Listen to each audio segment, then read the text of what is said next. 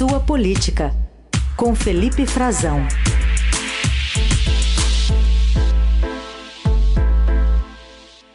Oi, Frazão, bom dia.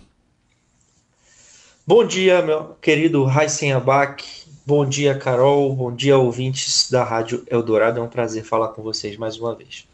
Bom, vamos começar então falando dessa um balanço mais geral dessa cúpula em que o, o assunto principal acabou sendo a Venezuela, né? A ponto de o presidente Lula ter dito para o Maduro na véspera desse encontro que ele precisava criar uma narrativa para explicar para o mundo a situação da Venezuela. E ontem teve, reação dos presidentes do Uruguai e do Chile. O presidente do Uruguai, o Lacarde Pou, é de direita, mas o do Chile, o Gabriel Boric, é de esquerda. Ainda assim, Lula manteve a posição, né, Frazão? Ainda assim, Heisen. E vale notar que os dois têm relações com a Venezuela, né? O próprio Lacaille Pou fez questão de dizer isso na frente. Os dois falaram na frente, cara a cara, né? Os dois disseram, vamos dizer essas coisas na frente do Lula, na frente do Maduro, dirigindo-se ao Lula, né? Dirigindo-se ao Maduro para ter relevância, para não esconder as nossas posições.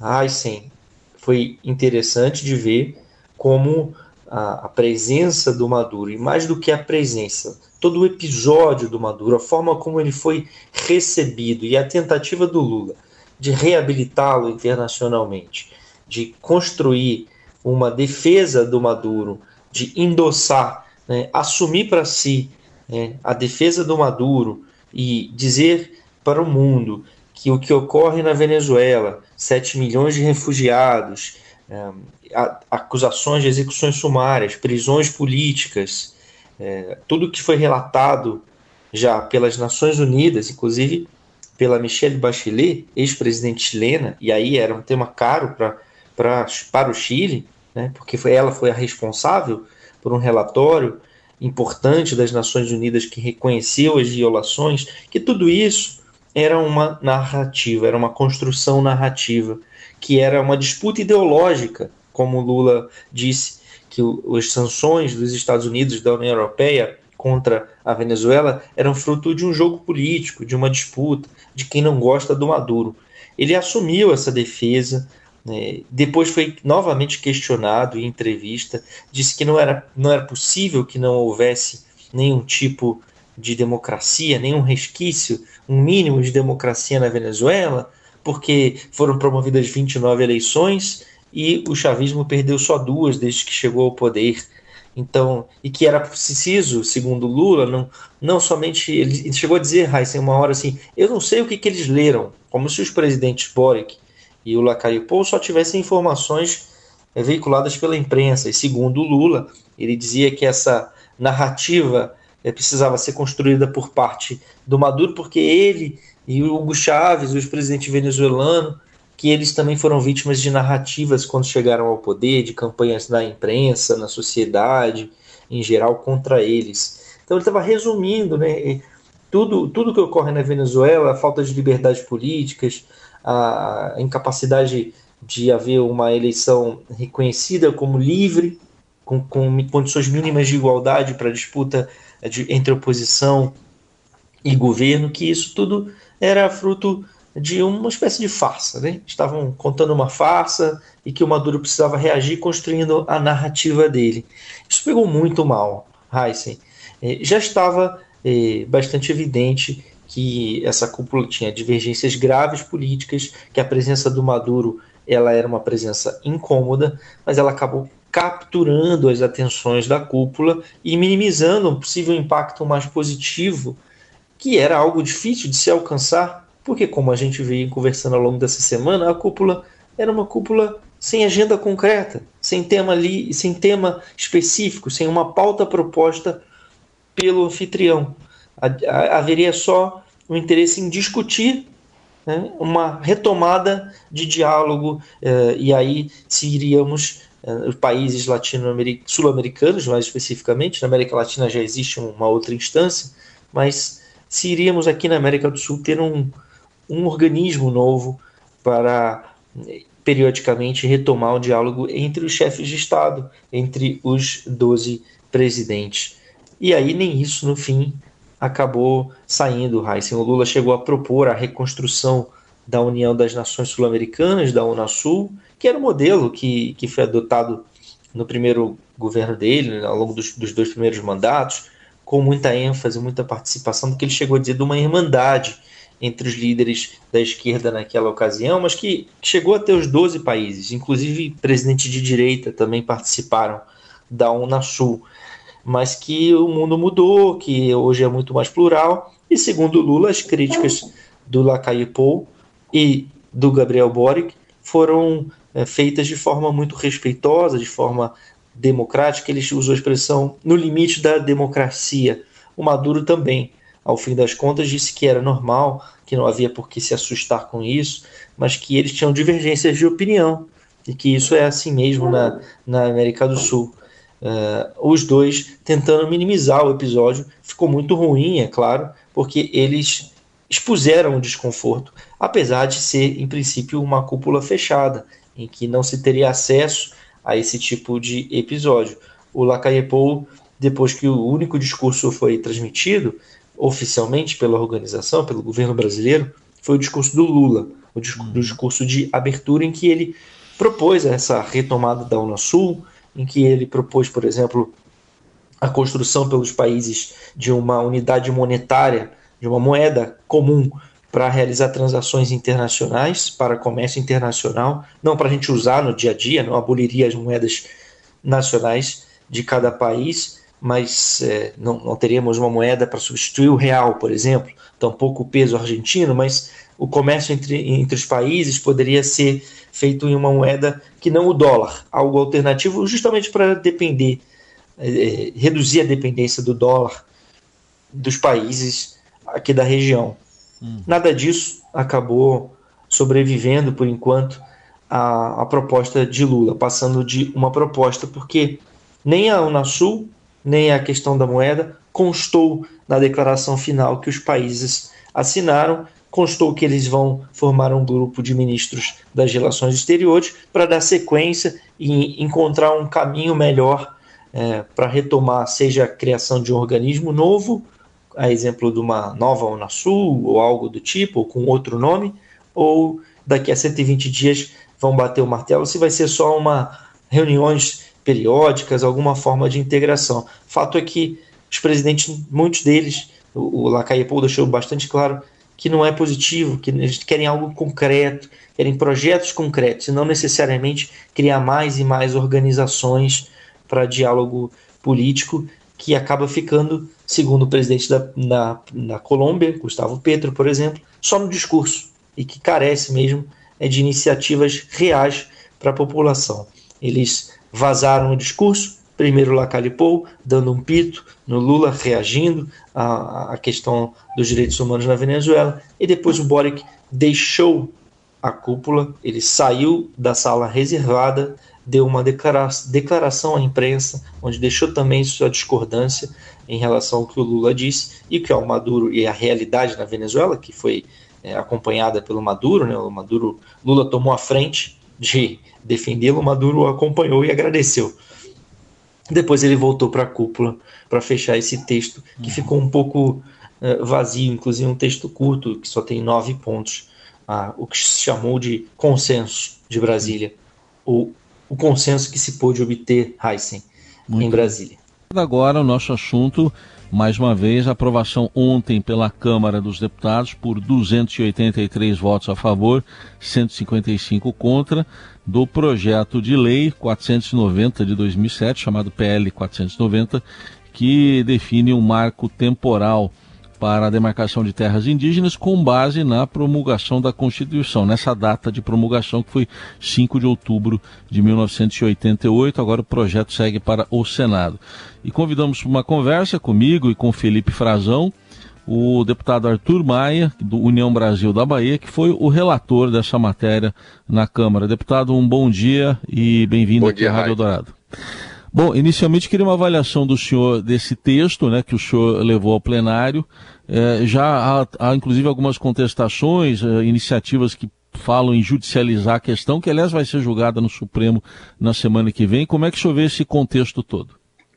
Olha, Heisen, eu lhe confesso que eu fico surpreso com essas manifestações, até porque o que nós aprovamos ontem não é novidade, está em prática no Brasil o marco temporal, está em uso o Brasil, no Brasil o marco temporal desde o ano de 2009. Não tem nenhuma novidade nisso. Esses que estão falando aí que vai, o mundo vai acabar, por que, que não acabou até agora? O marco temporal, ele passou a valer no Brasil desde 2009, quando o Supremo Tribunal Federal julgou a questão jurídica referente à demarcação da reserva indígena Raposa Terra do Sol, e em função do parecer que foi apresentado pelo então ministro Aires Brito, esse, esse, o marco temporal foi incorporado ao, ao comportamento das autoridades brasileiras, no sentido de que só podem ser demarcadas terras indígenas que os índios estavam de posse dessa terra na data de 8, ou, perdão, de 5 de outubro de, 2000, de 1988, ou antes disso, até, é, mas que nessa data tivesse de fato é, possuindo essa terra. Então, não há nenhuma novidade, não há o que ser interpelado, porque o que nós fizemos agora foi apenas dar força de lei a, um, a uma situação já existente. Portanto, é uma, é uma, é uma necessidade, porque nós não podemos viver no Brasil com essa insegurança jurídica. Muitas vezes nós temos visto falsos índios, pessoas que não têm nenhuma relação com, com, com os povos indígenas, se autodeclararem índios com o propósito deliberado de roubar a propriedade alheia. Então isso não poderia continuar. O Supremo Tribunal Federal, agora, é, através de um voto do ministro Faquim, está tentando mudar a interpretação que foi dada em 2009 no voto de Aires Brito. Então, para acabar com essas mudanças a todo momento, o, a Câmara dos Deputados resolveu transformar a, o marco temporal em uma lei, e foi isso que nós fizemos ontem, ao aprovar por essa amplíssima margem, conforme você já falou na abertura dessa entrevista. Frazão. Pois é, deputado, eu queria. Primeiro, bom dia, obrigado por conversar conosco aqui, com os ouvintes da Rádio Dourado.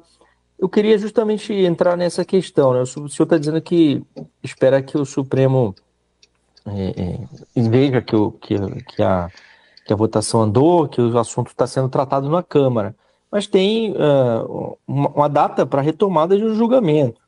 É, isso foi combinado com eles? Qual é o diálogo que está sendo feito pela, pela Câmara, é, não sei se por meio do senhor ou do presidente Arthur Lira, com o, o Supremo do que vai ser feito com esse julgamento, porque agora o projeto vai para o Senado e o julgamento está no meio. Nós não podemos culpar o Supremo de ter marcado um julgamento a, a, a respeito desse tema é, para próximo para junho, porque de fato a Câmara, o Congresso Nacional como um todo, falhou em não ter até agora botado para andar esse projeto de lei. Então isso está parado na Câmara há muitos anos. É, o projeto de lei é, de autoria do então deputado Homero Pereira, que já não está mais entre nós, é, o projeto de lei ele foi dado entrada há 16 anos. 16 anos. Ocorre que é, passou muito tempo parado. Há dois anos atrás nós conseguimos aprovar na última comissão que faltava, que era a Comissão de Constituição e Justiça. Eu, inclusive, fui o relator. E de lá para cá, 2021, nós estávamos insistindo para que fosse levado a plenário. E ontem foi levado a plenário. Obviamente que o Supremo Tribunal Federal, na medida em que não existia um processo, um processo legislativo em andamento, que as coisas estavam paradas, naturalmente que o Supremo Tribunal Federal resolveu fazer um julgamento e dar a esse julgamento aquilo que o Supremo chama de repercussão geral. O que é repercussão geral?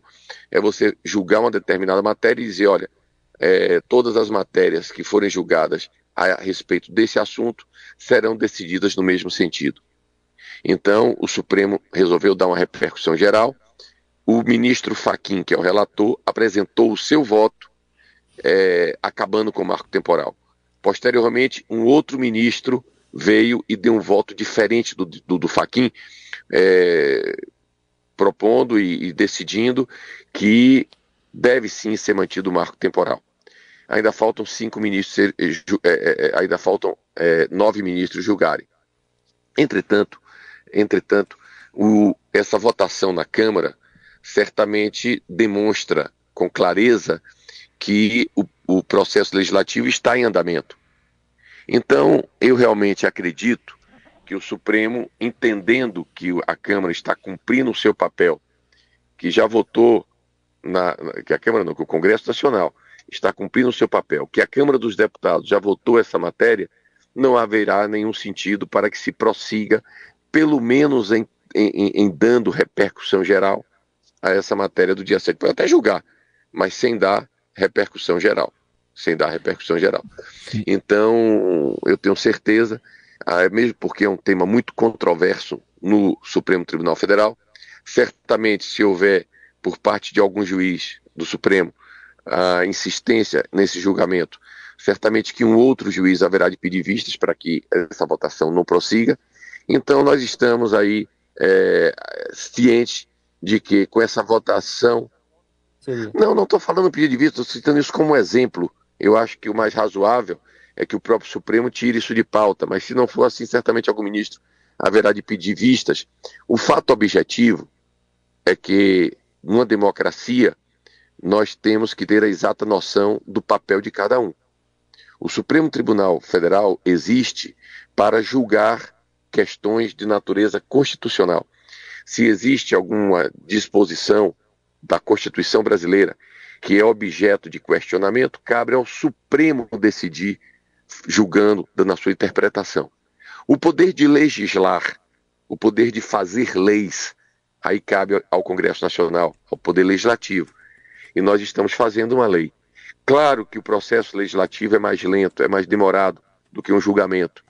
A Câmara dos Deputados e o Senado da República são mais de 600 membros e naturalmente que as decisões políticas têm uma demora maior. O Supremo, o Judiciário tem mais agilidade, mas não é por isso que o Supremo poderá usurpar as atribuições, as competências que pertencem ao Congresso Nacional. E esse bom senso haverá de prevalecer. Na democracia, se não existe bom senso, se não existe respeito por essas regras não escritas do bom senso, da harmonia entre os poderes, obviamente que a democracia fica prejudicada. Portanto, a minha expectativa é que, de fato, esse processo, esse, esse, essa votação Sim. que nós fizemos ontem seja suficiente para interromper a, o julgamento que atualmente está em andamento no âmbito do Supremo. Deputado, para a gente concluir, é, queria também uma, uma, posição do senhor sobre uma crítica que tem sido comum, aí fica a oportunidade do senhor responder. É, entre os críticos, há aqueles que dizem que esse projeto vai permitir que aquelas comunidades que ficam em isolamento voluntário sejam contatadas. Como é que o senhor vê isso? Isso é mentira, isso é mentira. Isso é uma mentira deslavada de alguém que está querendo fazer fake news, que está querendo é, usar de má fé para debater o assunto eu posso ler aqui para vocês o que é que está escrito no único artigo da lei que trata de, de dessas comunidades é, isoladas. E o que se diz é que a, essas comunidades isoladas, elas quando elas devem ser mantidas no isolamento, porque esse é o desejo delas. Agora, caso caso elas tenham que ser. Eu vou ler aqui o artigo inteiro para que fique mais claro. Diz o seguinte: é o artigo 29. No caso dos indígenas isolados, cabe ao Estado e à sociedade civil absoluto respeito às suas liberdades e meios tradicionais de vida, devendo ser ao máximo evitado o contato, salvo para prestar auxílio médico, acaso uma pandemia, é natural que haja é, uma intervenção do Estado, ou para intermediar uma ação estatal de utilidade pública. Agora, isso aqui, eu estou lendo o que está escrito na lei. Agora, o que eles estão com, com raiva, o que a esquerda está com raiva, é do seguinte: parágrafo 1. Todo e qualquer contato com indígenas isolados deve ser realizado por agentes estatais intermediado pela FUNAI. Eles não querem isso. A esquerda quer que a lei fique omissa para permitir que ONGs internacionais, ONGs internacionais, atuem contactando diretamente as nossas tribos isoladas. É o que eles querem. Tanto que eu ontem, quando eles me trouxeram essa questão, a esquerda trouxe essa questão, eu disse a eles: olha, eu topo mudar o texto, mas desde que fique explícito que as ONGs internacionais não poderão fazer qualquer contato com essas tribos, muito menos sem, inter... Eh, sem interveniência do, do governo brasileiro, representado pela FUNAI. E eles não toparam. Eles não toparam. O que eles querem é o entreguismo o entreguismo de permitir que ONGs internacionais entrem na intimidade das questões do Brasil, que acessem tribos isoladas, pessoas que vêm de fora, que chegam aqui anonimamente, que se disfarçam para ir lá buscar é, patrimônios é, de, de, de, natureza é, da, da, nossa flora, da nossa flora, da nossa fauna, pessoas de má fé de outros países. E é isso que, que, que a esquerda desejava ao tentar suprimir esse, esse artigo. Não existe nenhuma possibilidade, você viu que eu li o texto da lei e atender a, a, a, a, luta da lei é para manter essas entidades isoladas. Agora, se por um motivo de saúde pública é, elas tiverem que ser contactadas, tem que ser através da FUNAI. Isso é muito justo e muito correto. Eu duvido que algum brasileiro de boa fé vai ficar contra essa, essa redação que nós demos. Nós ouvimos aqui na Rádio Dourado o deputado Arthur Maia, do União Brasil da Bahia, que foi o relator do marco temporal da demarcação de terras indígenas, projeto aprovado ontem na Câmara, que agora vai para o Senado. Muito obrigado, até uma próxima oportunidade. Até uma próxima oportunidade, obrigado a vocês pela oportunidade, sempre as ordens aqui para a gente conversar sobre esse e outros assuntos que sejam de importância para o Brasil e que mereça a atenção dessa querida Rádio Eldorado. Até uma próxima obrigado. oportunidade. Muito obrigado. Obrigado. E o Felipe Frazão também volta amanhã aqui com a coluna ao Jornal Eldorado. Obrigado, Frazão. Até amanhã. Obrigado, Raicen. Um abraço. Até amanhã. Tchau, tchau. Obrigado, deputado.